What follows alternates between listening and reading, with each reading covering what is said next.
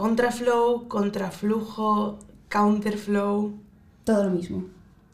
¿Los vamos a usar como intercambiables? Sí, O sea, a ver, es lo mismo, pero bueno, Sí. el que nos surja. Cualquiera de esas tres palabras significa lo mismo. Nos referimos a lo mismo. I always wanted to be on the radio. Soy Natalia Y yo, Clara. y esto es Saberes de guapas. Eh, este capítulo es especial para los amantes de la comunicación. Pero yo- es que a nosotros nos, nos lo dieron en comunicación como una cosa muy técnica, pero siento que es algo que... Sí, es muy compartido. Y además es como muy... que debería ser conocimiento general y que todo el mundo lo- participa en ello. Entonces, como Sí. que...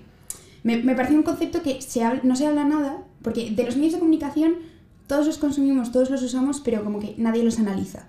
Sí, Entonces me sobre todo como- medios más informales. Plan, Las noticias y tal, la gente se lo tiene como muy analizado. Pero el entretenimiento Nadie se lo piensa dos veces. Entonces, eso es un poco lo que queremos discutir. En concreto, o sea, yo creo que lo primero es, pues eso, decir que básicamente yo todo lo que consumo son medios americanos o como mínimo anglosajones. Sí. Pero además, desde muy pequeños. Sí. Con americano me refiero a estadounidense, Sí, en concreto. correcto. Eh, y en concreto hay como, o sea, yo sé que esto sí que lo querías mencionar, en plan, lo de los, las galas de premios. Sí. es que, por ejemplo, es que claro, acaban de ser los Grammys. Y, Y los Oscar. Y los Oscar, justo han sido como todos a la vez. Y estaba pensando como literalmente, eh, en papel, un Grammy latino y un Grammy estadounidense Vale lo mismo. valen lo mismo, ¿no? Pero yo me acuerdo, es una chorrada, pero estaba Pablo Alborán nominado a un Grammy como de los estadounidenses. De los de verdad. Claro, es que no quería decir de los de verdad, pero en verdad como que sí. Entonces como que era como, ahora es que esos son los que de verdad importan. Claro. Y esto está feísimo, en verdad, igual que los Oscar. Vale, yo sobre esto sí que tengo una opinión diferente porque, por ejemplo, en el mundo del cine es verdad que es como indiscutible que los Oscar tienen, eh, que es el premio más presti- prestigioso. Además, ahora que los Golden Globes han caído en desgracia, pues más todavía. Pero sí que es curioso que para los actores americanos el mayor honor que puedes tener es que te den eh, la palma de oro en el festival, en el César. Sí. Entonces, es curioso porque es un festival francés, pero es para cine internacional, entonces es como el doble estándar este de claramente el, entre- la- o sea, el campo del entretenimiento está completamente dominado por las cosas estadounidenses, pero luego los estadounidenses lo que más valoran son cosas a veces de fuera, dentro de que son muy suyos. Sí, pero me parece bastante excepción a mí. Sí, no, no, es un ejemplo Claro. muy puntual, pero la realidad es que lo domina lo otro. Sí, pero es que para mí ya, más allá de lo que valoramos y lo que no valoramos, para mí es la cosa de cómo vivimos nuestro día a día. O sea, yo sé que esto es algo muy personal y no sé si a más gente le pasaba, pero yo vivía frustrada porque en mi colegio no había un pasillo de taquillas como yo veía en todas las series y no hubiese bailes y no hubiese animadoras y a, a mí eso me frustraba. O sea, yo tenía una frustración constante de no puedo vivir como mi vida porque no es como las películas, en plan, nunca voy a poder llegar a eso. Pero porque es. Yo creo que la clave de eso es que. O sea, los. Los medios de comunicación y el entretenimiento al final lo que buscan es como reflejar la realidad, en teoría. El problema es que tú estás consumiendo unos medios que reflejan una realidad que no es la tuya. Claro. Porque estás consumiendo unos medios de un país que no es el tuyo. Y además Claro. son realidades muy diferentes porque Estados Unidos a nivel social y a nivel cultural y Europa, en concreto España, no tienen nada que ver. Pero yo me acuerdo que también en mi colegio como que pusieron taquillas de combinación y fue como mi momento de vivir mi sueño En adolescente. el mío lo intentaron, pero la verdad quedaron horribles. O sea, no- Claro, pero, o sea, es que sobre esto siempre hay mucha discusión, ¿no? De si... Porque es curioso cómo ahora sí que hay una corriente de odio hacia Estados Unidos, pero nadie critica el hecho de que a nivel cultural dominen el mercado y dominen absolutamente todo lo que consumimos. Que tiene mucho que ver y hay, o sea, se puede... O sea, hay académicos que defienden que eso es una manera de neocolonialismo también. Hmm, El- Pero porque es eh, un poder blando enorme. Sí, efectivamente, o sea, el, el soft power de... la- es lo- un poco también la diplomacia cultural, que es que ah, hay, hay varios ejemplos que quiero discutir porque son muy guays, pero tienen mucho que ver con eso. Es que en cuanto a poder blando, y ya metiéndonos un pequeño terreno de nuestro otro amor, que son las relaciones internacionales, eh, para mí el problema tocho es la percepción distorsionadísima del mundo que tienes por movidas ya puramente de clichés, de movidas políticas que se meten en, en los medios de comunicación estadounidenses. Es que a mí esto, mm, por cosas de la vida, no sé por qué siempre mis ensayos suelen ir de esto, que son de cómo Estados Unidos utiliza como el cine, por ejemplo, como un arma en guerras constantemente. De propaganda. de literalmente propaganda. Y no son, los, no son los únicos, porque obviamente hay otros países que también lo hacen, pero esos países que también lo hacen no tienen el impacto que tiene Estados Unidos. Entonces, la tontería de que durante los mm, 80, 90 todos los malos fuesen rusos, o ahora de repente todos los malos son árabes. Vale, eh, sobre esto, eh, parece una tontería, pero ¿nunca has visto el meme de cómo las películas tienen como un filtro cinematográfico a nivel como de colores según donde estén rodadas? En plan, Sí. Las películas de México son como naranjas, las películas rusas son como azules y grises. O sea, parece una tontería, pero todo eso está como em, shaping. Sí, como, em, formando, Sí, condicionando. Está, que sí, está, está configurando Sí, tu realidad, como las percepciones que tienes sobre la realidad. muchísimo. El hecho de quiénes son los buenos, quiénes son los malos. Y el problema es que yo creo que los medios de comunicación, tipo información, Hmm. tú eres consciente de que hay como una subjetividad. Pero cuando estás viendo una película, tú no estás pensando normalmente, ¿es esto propaganda? ¿Esto me está Sí. afectando de alguna manera? ¿Está condicionando mi, mi visión de la vida? Vale, es que un ejemplo muy específico es la película Anastasia, de niños pequeños, Ujú. de dibujos. Yo, de pequeña, era de mis películas favoritas, mi hermana y yo nos veíamos siempre, nos sabemos todas las canciones Sí. obsesionadas. Y es sobre la Revolución Rusa. Sí. Em, y de repente, hace como dos años, la volví a ver con una amiga.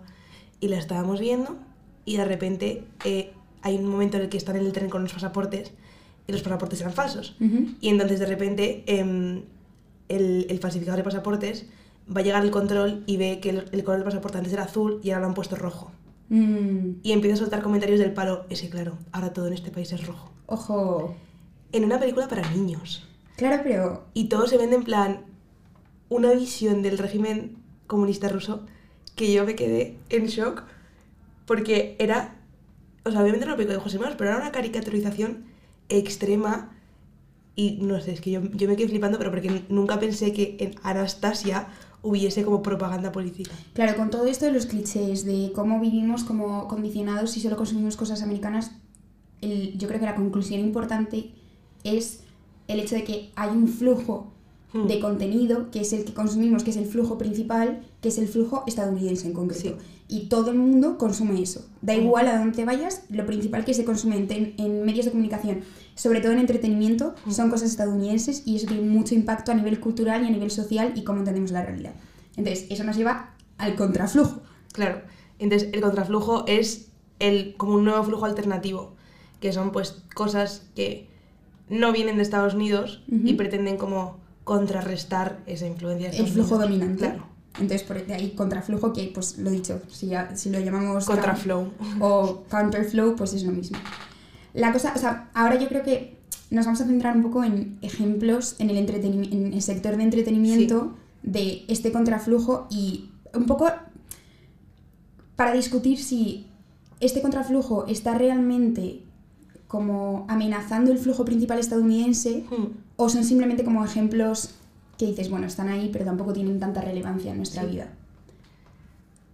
El primero es Corea, que es que es uno de los primeros, pero porque, bueno, voy a destrozar esta palabra, no sé cómo se pronuncia, pero es el Hallyu, que es literalmente, es el concepto de la ola coreana de entretenimiento que hubo, que lo interesante es que empieza en los 90, pero no empieza de una manera orgánica, porque empieza en el 99, que literalmente el ministro de Cultura y Turismo de Corea hace un CD de música coreana que el, el objetivo de ese CD es exportarlo en el mercado chino. Y entonces eso se considera como el primer ejemplo de contraflow que hay en, en Corea. Y a partir de entonces, desde el, el 99 básicamente, antes de eso hay algún ejemplo, pero no tan institucionalizado a nivel de, no, no, no, es que, o sea, hay como un esfuerzo consciente de, de contrarrestar este flujo principal dominante estadounidense que nos está viniendo de medios de comunicación, vamos a hacer algo para promocionarlo en nuestro interno a nivel de entretenimiento. Y luego hasta 2007, pues hay un montonazo de ejemplos. Entonces, lo curioso es que o sea, el ministerio literalmente tenía como esta política estratégica de exportación cultural Hmm. que era de este tipo de cosas, que claro, tú dices, un CD de música coreana, mm, ¿qué impacto puede tener a nivel político? Pues es que formaba parte de la, de la política del país a nivel estatal, que a mí me parece súper peculiar. Hmm. Y lo que tú decías de que es más reciente es, es el la segunda ola, que se llama como el Hallyu 2.0, literalmente. Entonces, la, la diferencia es que es online. Claro. Es que ahora, a lo tonto, em, el, el fenómeno del K-pop ha sido un estallido literalmente a niveles estratosféricos y yo creo que hay mucha gente que si no tienes a alguien cercano que está como metido en el mundillo no te das cuenta.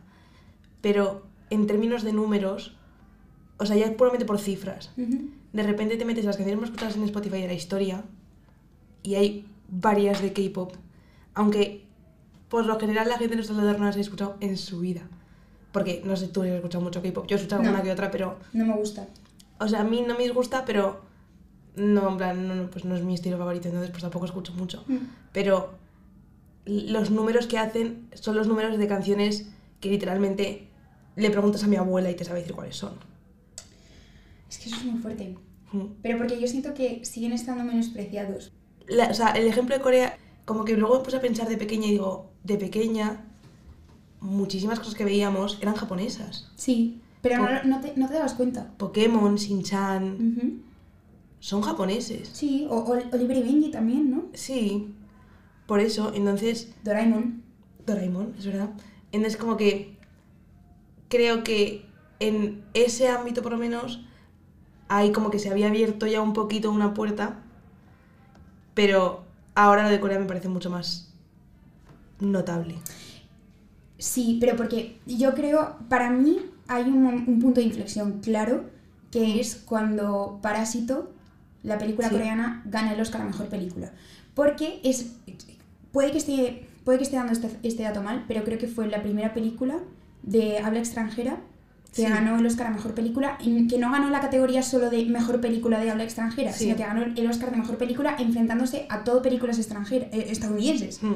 Entonces, a mí eso me parece un punto de inflexión y muy representativo de, ojo, estos contraflujos igual ya no son tan contraflujos y están empezando a ser dominantes en algunos mercados. O sea, yo creo que están empezando a irrumpir los mercados, pero es que no sé. O sea, el premio más prestigioso del cine Ya. Se fue a una película que no era estadounidense y era un premio estadounidense. O sea, tiene- a mí me parece que tiene mucho sí, valor sí, no, simbólico. es un valor simbólico enorme. Y desde entonces yo sí que he visto ahora en cines españoles también muchas más películas coreanas y muchas más películas Sí. extranjeras. O este año, una de las películas que estaba nominada a varias categorías, eh, La peor persona del mundo, es una película noruega. Mm. El año pasado también una película muy galardonada Sí, o- fue Otra Ronda, que es una película danesa. O madres paralelas, también. literalmente. Claro. Entonces, o sea, yo creo que aunque nuestro cerebro sea como esta idea de no, es que están empezando a irrumpir, llevan años haciéndolo, o sea, Sí, llevan claro, no, décadas. sí, sí, es que hay décadas detrás de intentar irrumpir y no conseguir nada. Eh, otro gran actor de esto. Vale, es que esto no lo he mencionado antes, pero es relevante. Eh, ¿Por qué el flujo dominante es el flujo estadounidense? Gran parte de ello es un tema de infraestructuras de comunicación. Mm. En el sentido de que los grandes conglomerados de telecomunicaciones son estadounidenses, entonces literalmente son los que tienen los satélites, pero, y esto es lo más interesante desde el punto de vista de entretenimiento, son los que tienen las compañías de producción. Entonces, literalmente, ¿por qué tú no, o sea, por qué no hay tantas películas que sean extranjeras? Porque no hay tantas compañías extranjeras que estén produciendo películas. Entonces, Hollywood es un gigante a nivel de preproducción. Y otra vez, es como esta representación de por qué está empezando el contraflujo en los últimos 20 años.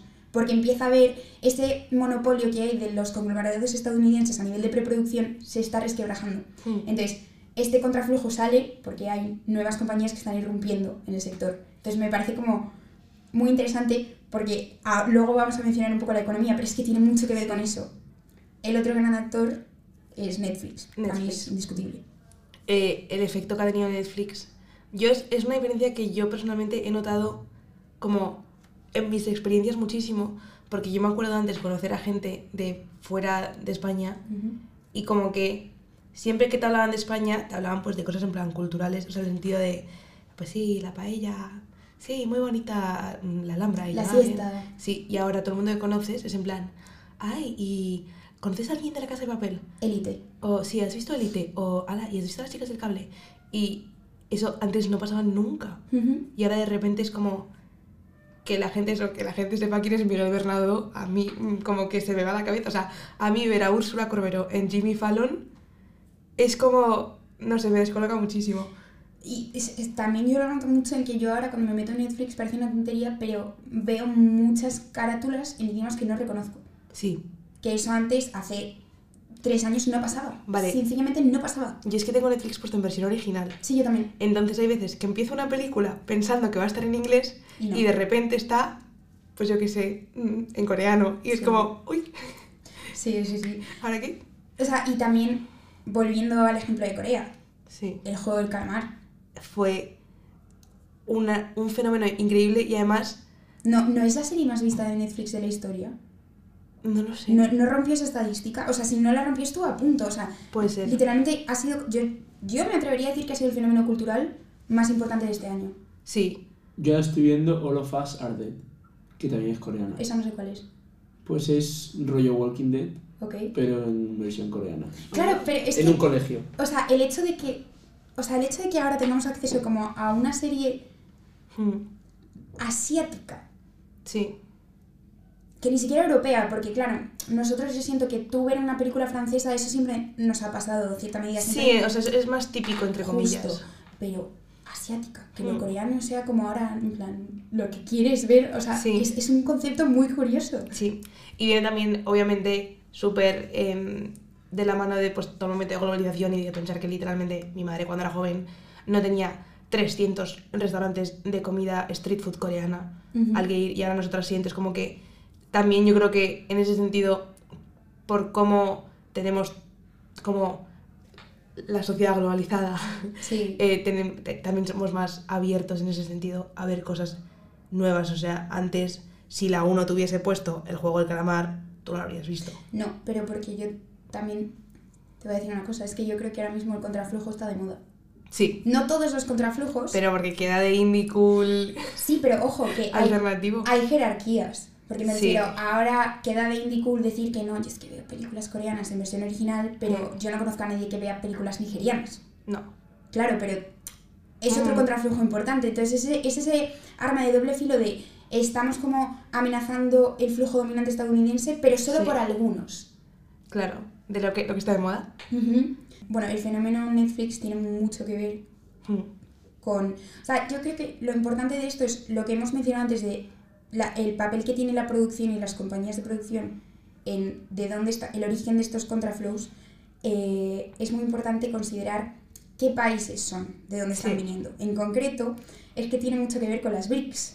Brasil, Rusia, India, China y Corea. Que tiene sentido porque en concreto eh, son todo ejemplos que se consideran que tienen un flujo, un contraflujo muy alto ahora mismo. Sí, Brasil con las telenovelas, que luego lo hablaremos, Rusia en términos de medios de información, eh, la India, Bollywood, eh, China también con medios de comunicación y ahora está empezando a irrumpir también en el entretenimiento, pero es un poco más Le complicado. cuesta un poquito más. Pero porque tiene, tiene mucha competición muy cerca, esa es la Claro. cosa. Y no- eh, Corea se ha adelantado a llegar al mercado occidental. Y luego Sudáfrica también, a nosotros no nos está llegando mucho, pero también es un, un foco de contraflow muy importante. Entonces, es esta idea de si tú eres emergente, Mm. tienes más recursos, entonces te puedes permitir literalmente grabar estas cosas, porque tienes industria. Entonces, es curioso cómo está muy relacionado y es como un efecto dominó muy claro de pasito a pasito de no, es que cuando mejora tu economía y eres una potencia emergente, entonces te puedes permitir grabar cosas de entretenimiento, Mm. entonces las te puedes permitir hacer esta exportación cultural y entonces ganas más poder, ganas más Claro. hard power por ese soft power que has ganado, entonces es como un ciclo. Es el ciclo vicioso de siempre Sí. los ricos son más ricos, los pobres son más pobres, pero aplicado al entretenimiento. Sí, pero porque literalmente es, eh, irrumpes en el ciclo porque eres potencia emergente, entonces ya una vez que entras en el ciclo solo vas a crecer, que es Claro. lo que les está pasando a todos. Pero claro, si no puedes irrumpir en el ciclo, nunca vas a poder amenazar este flujo principal estadounidense, porque nunca te vas a poder enfrentar a esa dominación. Efectivamente. Y relacionado con eso y con todo lo que ya hemos hablado, un concepto que yo no, no conocía que es colonización en reverso cultural, Ok. que es, es literalmente todo, todo esto. O sea, el- la idea esta de tú estabas siendo coloni- colonizado culturalmente por la narrativa dominante estadounidense y ahora ya tienes la capacidad de colonizar en reverso porque no es solo que tú estés generando contenido que se, o sea, como que, que, que se consuma en tu país, sino Mm. que lo estás exportando. Entonces estás colonizando, entre comillas, utilizando colonización en el sentido de comunicación, por supuesto, pero es muy interesante. Mm. Y volvemos a las BRICS, India. Es que a mí me hace gracia porque creo que la gente no se hace una idea del dinero que se mueve en Bollywood. Genuinamente, 2020 se movieron 3,7 billones de dólares, que es muchísimo. Esos fueron los ingresos. O sea, pero es que... ¿Cuánta... ¿Tú has visto una película de Bollywood alguna vez? Sí, Es que a mí me hace mucha gracia porque yo las he visto, pero porque mm, tengo familia de la India y entonces como pues que las he visto con ellos. Pero es una industria como que tiene un poder increíble, pero la mayoría de la gente como que nunca termina de gente de mi entorno, es decir, gente española, no suele interactuar con ello. yo creo que ahora la gente se está empezando a dar cuenta porque algunas figuras de Bollywood están irrumpiendo en Hollywood. Véase la, la mujer de Nick Jonas, Priyanka. Chopra. Sí. Y em, Pero, iba a decir una chorrada. dila, dila. La tercera película de las Cheetah Girls. Fuera coñas, yo creo que ese es el primer recuerdo que tengo de Bollywood de mi vida, literalmente. Lo, lo que a mí me parece interesante de las, o sea, como esta irrupción de actores de Bollywood en Hollywood, es que aún así se perdura este como, se valora, Hollywood es como el objetivo final. Sí. Porque es como, no, es que ha, ha conseguido llegar a Hollywood desde Bollywood. Hmm. Entonces, esa narrativa es un poco chunga todavía, porque una vez más sigue habiendo esta idea de, no, es que claramente la industria estadounidense, como es más grande, es mejor y tiene mayor calidad. Hmm. Que incorrecto, porque es que la cantidad de dinero que mueve Bollywood significa que tienen mm, como mucha fuerza también de producción por detrás. O sea, no es solo los ingresos, sino todo lo que se invierte. Entonces, pensar que es una industria que son dos personas con una cámara grabando es un poco... Es que esa es la imagen que se tiene literalmente.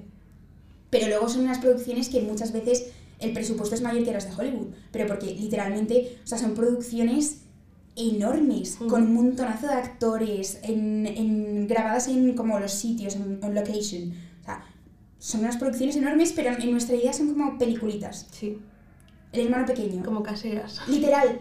Pero es, es que es, es horrible que tengamos esa idea. Está, está feo. Ujú. Ujú. Y ya otro foco de contraflow muy pequeñito es Nollywood, que es, es lo que te he dicho antes, de las películas nigerianas, que ahora no se habla mucho, es como de sud- sudafricanas también, Mm. que yo personalmente no he visto ninguna, Yo tampoco. pero es un case study que se, se estudia en, cuando hablas de contraflow y me parece peculiar. Sí. Pero yo, a mí, de los primeros ejemplos que se me viene a la cabeza es el ejemplo de las telenovelas. Sí. Porque en España, concretamente, por temas práctica- prácticos del lenguaje, literalmente, han irrumpido muy fuerte. Ujú. Y ahí me hace gracia porque creo que nuestra generación, concretamente, irrumpió un poco menos fuerte o irrumpió en versión telenovelas junior. Sí. Cosas de Patito Feo. Todas las series argentinas Violeta, de Disney claro, Channel. Estas eran como nuestras mini telenovelas. Pero mi hermana literalmente eh, quedaba con sus amigas a ver Pasión de Gavilanes. Claro. Pero es que... Y ahora están las turcas. Eso, Sí, eso ahora vamos. Ahora vamos, ahora vamos. O sea, telenovelas. ah, eh, lo que es curioso es que dos de las. O sea, tenemos a Brasil, una vez más, una de las BRICS, que es el principal exportador de telenovelas. Bueno, Latinoamérica, ya como continente, tiene muchos ejemplos. Y ahora, una vez más, Netflix está teniendo un papel en esto muy relevante. Sí, con cosas como La Reina del Flow. Eh, Café con aroma de mujer también. Sí. O, y luego también se empiezan a ver como adaptaciones tipo Jane the Virgin, que Sí. es como un giro de una telenovela Latinoamérica tradicional, pero grabada en Estados Unidos siendo una serie estadounidense. Entonces, como que ya se está pidiendo los primeros ejemplos híbridos también. Hmm. Y mm, las telenovelas son un ejemplo de, a ver, transculturalización. Muy bien. Gracias. Eh, que es básicamente. O sea, es un proceso en el que una cultura consigue afectar a otra, porque la Mm. llevas en este salto transnacional, ¿no? De una Sí. nación a otra, mandas un producto cultural, en este caso un producto de entretenimiento, y afectas a la cultura de esa, de esa nación. Y tanto Latinoamérica, en concreto Brasil, que es como un caso muy, muy representativo, y luego también Turquía, son Sí, ejemplos de eso. Em, vale, antes de, antes de entrar en el tema de Turquía, porque es muy tocho, em, ah, yo creo que em, las telenovelas tienen un rasgo también que eh, tiene también es otro tipo de contraflow porque es en el ámbito de la música, pero el reggaetón, que es que eh, han sido adoptadas por una comunidad inmigrante como un símbolo de identidad. Se ponen en las telenovelas porque en plan les recuerda a su país. El hecho de que el contraflow esté teniendo tanto éxito ahora mismo y esté dando como este bombazo es el hecho de que lo que ya hemos mencionado de la globalización, pero no tanto a nivel de fenómenos culturales, sino de movimiento de personas. Sí. Ahora mismo el movimiento de personas, bueno, es que hay una cifra, en 2016 se estimaba que una de cada siete personas eran inmigrantes en el Mm. mundo. Entonces, toda esa diáspora y es, eh, los refugiados, los expatriados, van a consumir cosas de origen de su país, Claro. pero porque es una manera como de mantener los lazos culturales. Claro, efectivamente, se, se toma como una forma de eso, de, de seguir como arraigado a tu país y también de orgullo. Ujú. Entonces, yo creo que en parte por eso las telenovelas en España también estaban mucho más normalizadas que otras cosas, era porque la comunidad inmigrante de latinos en España Es muy grande. es muy grande. por temas obvios, una vez más, el lenguaje. Claro.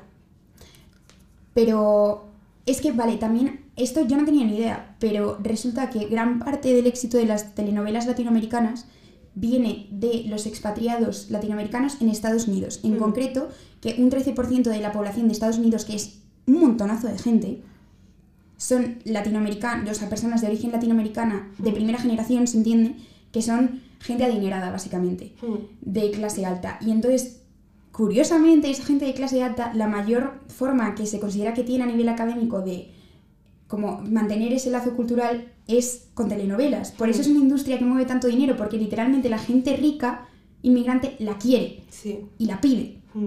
Y como son la gente que domina los mercados, pues al final se produce. Entonces es una Mm. vez más el ciclo este de si eres una persona influyente, un país influyente y te lo puedes permitir, se va a producir para ti porque lo Mm. vas a consumir. Entonces es increíble.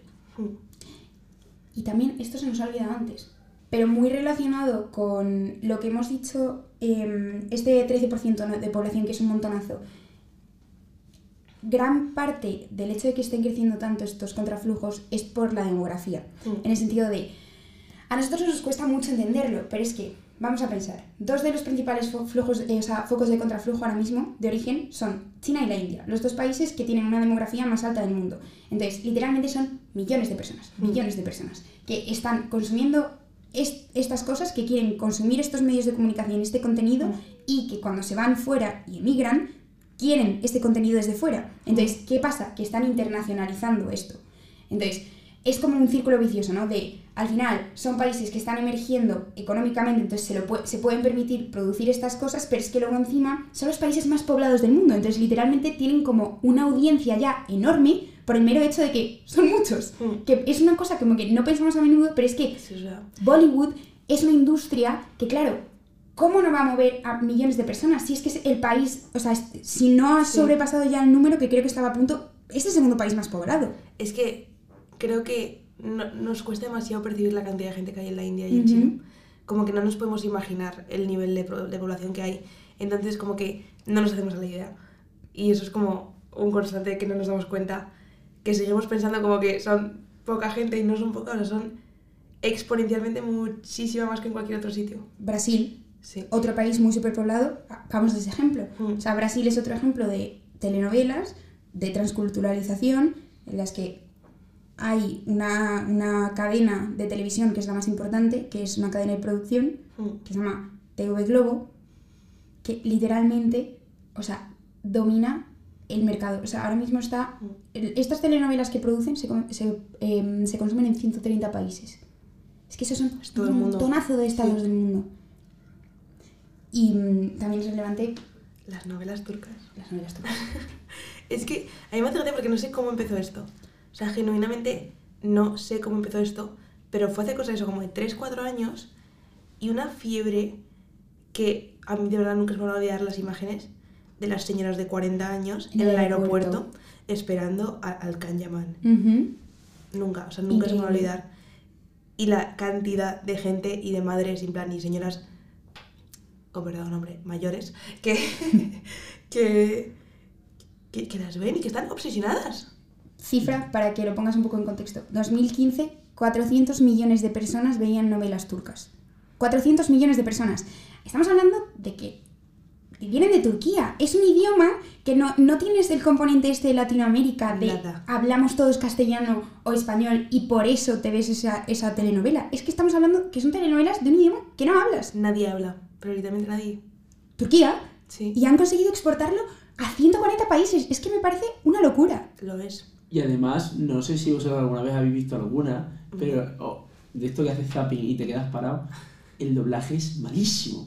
El Claro. doblaje es lamentable. Claro, el pero porque- doblaje tiene unas voces falsas. Nunca había escuchado un doblaje tan malo como de las telenovelas. Pero es que con qué presupuesto van a doblar si son Turquía. Ya, ya, ya, ya. Es que es, es esa cosa. Turquía no es una de las BRICS. O sea. Turquía no tiene este poder adquisitivo del que hemos hablado de... Tiene sentido que la India esté siendo como un- una cosa de contraflujo. Tiene sentido que Rusia también, que China lo sea, que Corea lo sea. Pero es que Turquía no tiene esa economía. Entonces es una industria que ha salido de la nada, aunque no ha salido tan de la nada. Ha salido muy de la nada aquí. Pero yo he estado leyendo que eh, gran parte del éxito se debe a Oriente Medio Hmm. que literalmente lo empezaron a consumir como locos, les encantó y entonces ya como que consiguió dar el salto a Occidente. Entonces para nosotros es como, oh, ¿de dónde ha salido este fenómeno? Mm. Pero lleva Sí. décadas haciéndose. De hecho, os iba a contar una anécdota, y es que yo cuando estuve hace, ¿cuánto fue? Hace 10 años, 8 años, estuve en Londres en un campamento de verano y había muchas chicas de Kazajistán y, de Lí- y del Líbano. ¿Vale? Pues todas estaban enganchadísimas todo el rato con el móvil viendo telenovelas. Y nosotros le preguntamos, ¿esto qué es? Y nos decían, son telenovelas turcas. Y hace, claro, yo hace 10 años lo escuchaba y yo decía, qué gente más rara. Porque ve telenovelas turcas que además tenían la misma estética que las telenovelas latinoamericanas de Televisa Presenta, pues igual pero en turco. Y ese fue mi primer acercamiento. Y ahora, después de 10 años, he redescubierto las series turcas que a la gente le gustan. Qué fuerte. Es que eso es muy interesante, sobre todo porque, una vez más, yo creo que es la prueba de cómo somos unos narcisistas en Súper. Occidente, que es como, no, es que nada es relevante hasta que nos llega a nosotros. Sí. Pero hay un montonazo de regiones del, del mundo donde ya está habiendo este salto transnacional. Lo que pasa que hasta que el salto transnacional nos llega a nosotros, que somos los importantes, Claro. entonces no cuenta. ¿Sabes? Hasta que no consigue irrumpir, Sí. si no, no nos importa, básicamente. No. Y a mí eso es lo que más gracia me hace de todo esto. Es que es muy gracioso. Como apunte para dar un poco todo esto que todos estos ejemplos que hemos dado, sí que es verdad que todo es- el debate que hemos mencionado al principio, ¿no? De los está amenazando o los está sustituyendo. Es que yo creo que ahora mismo lo está complementando. Pero, o sea, no creo que lo llegue a sustituir. Me parece actualmente imposible. O sea, no, no lo veo posible. ¿Ok? Pero creo que lo está como amenazando, pero no, pero no, no creo, no creo que sea una amenaza, creo que es como, una complement, como un complemento, pero un complemento muy necesario. Sí, que está añadiendo, no está Sí, sustituyendo. Y sobre todo por el, el tema que, que yo creo que faltaba, que es lo que quería decir antes, pero se me ha olvidado, que es em, un, un tema básico de representación. Ujú. Y es que yo en general no me sentía representada en lo que veía. Lo que estábamos hablando del, al principio Claro, de la realidad. claro, de la frustración que tenías de tu realidad, no es lo que, no es lo, en plan, lo que consumes no es lo que vives. Eso genera una frustración muy tocha. Y si a mí me genera una frustración que lo que yo estaba consumiendo era, entre comillas, ti. parecido, claro, y en plan, Sí, porque parecido era de mío, Occidente a Claro, porque dentro de cabe, pues a ver, eran americanos, ¿sabes? En plan, no- yo me imagino la gente que tiene realidades muchísimo más distintas, que tiene que consumir eso y digo, "Uf, es que no entiendo ni cómo, o sea, cómo les gusta. Claro, es que yo creo que ahí se convierte un poco entre... Y ese es el problema, ¿no? Que nosotros lo vemos como que para nosotros es nuestra realidad, aunque haya un salto, y nosotros pensamos que para ellos es algo aspiracional. Hmm. Y eso es muy problemático. Súper problemático. Porque es esta idea de nuestra sociedad es mejor y ellos lo ven y dicen, oh, el sueño americano, plan, eso Sí. es lo que yo quiero. Y realmente eso es falso. Hmm. Vamos, a- o sea, es que yo de verdad me he quedado muy, como, muy sorprendida por las cifras que Mm. manejan. Es que el número de países, lo, lo que hemos hablado, los millones de personas, billones de personas que consumen est- est- este tipo de contenido. Sí, Que me refiero, yo no lo estoy consumiendo y yo me pienso en mi mente que Estados Unidos como que domina todo, pero realmente cada vez menos. sí. A nivel cultural está perdiendo mucho poder. Sí, pero es que tiene demasiado. Es como está perdiendo mucho, pero le sigue quedando muchísimo. O sea, ¿tú crees que puede llegar a ser sustituido? Es que yo creo que en algunos sitios sí, porque, por ejemplo, en, en los países que están empezando a producir ahora este contraflujo, Mm. claro, antes que, que, ¿qué veían? Pues lo único que había. Sí, Porque si era un único flujo, o sea, hemos pasado un poco de un contexto unipolar a multipolar, Mm. igual que en la política, ¿no? Es la idea esta de, o la Guerra Fría, que una vez más, las narrativas que se ven en las narrativas transmedia durante la Guerra Fría, el Mm. contenido que se hacía, pues ahora pasa lo mismo, lo que pasa que ahora de repente esa multipolaridad implica, pues eso, que hay muchos, ori- m- muchos polos que están Mm. generando contenido. Entonces Claro. yo creo que igual, para que Occidente, para que Estados Unidos pierda poder en Occidente va a pasar mucho tiempo y no sé si va a llegar, Mm. pero yo creo que en muchos países donde ya había cierto como cierta tensión hacia Estados Unidos Sí. y como cierta reticencia y quizás con- consumían eso porque no había otra opción, claro, en el momento en el que tu propio hay país ya, ya está produciendo, pues hay otra opción, claro, es efectivamente. que hay otra opción. Sí, eso sí, eso también, sí, estoy Entonces, de acuerdo. pero es que Pero son digo- muchos países. Sí, claro, es que yo lo estoy viendo como desde mi experiencia. Claro. Yo desde mi experiencia como que no veo el fin. Y lo mismo, yo me acuerdo cuando decían como, no, es que eh, el K-pop va como a acabar, como va a romper la industria musical y de repente como que ya no vas a consumir lo otro y es como... mm, pff. Pa- Hay para mucha gente que sí que ha sido así, ¿eh?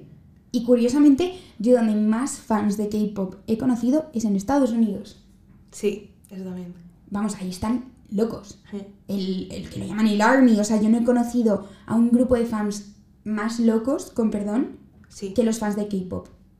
De BTS concretamente. Es, o sea, es un fenómeno. Da, da un poco de miedo. Las direcciones eran más turbias. Eso es verdad. Vale, recuperando un poco, atando cabos. Sí. Bueno, hay un tema que no vamos a tocar porque o sea, todo lo que hemos hablado hasta ahora va muy centrado a mm, entretenimiento, Entretenimiento. pero hay uf, otra gran cosa de la que podríamos tener otro capítulo entero que es en cuanto a medios de información. Sí. Entonces, simplemente como un apunte, yo creo que hay que mencionar Al Jazeera. Sí, Al Jazeera, yo me acuerdo, yo lo habría visto en algún lado, pero no empecé como a consumirlo hasta que entré en la carrera. Sí, yo igual. Y, y ahora o sea, a mí me gusta mucho por tema de tener como fuentes contrastadas. Claro, pero porque es literalmente tienes un flujo occidental de medios de comunicación y medios de información, ¿no? Mm. Y luego tienes este flujo alternativo. Sí. Y luego el otro gran gigante ahora mismo que hay que mencionar, que este es mucho más polémico, Russia Today, Sí. Que en Latinoamérica literalmente eh, el nivel... Es que o sea, en números es alucinante la cantidad de gente en Latinoamérica que lee Russia Today como primer, primera fuente de información. Mm. Fidedigna.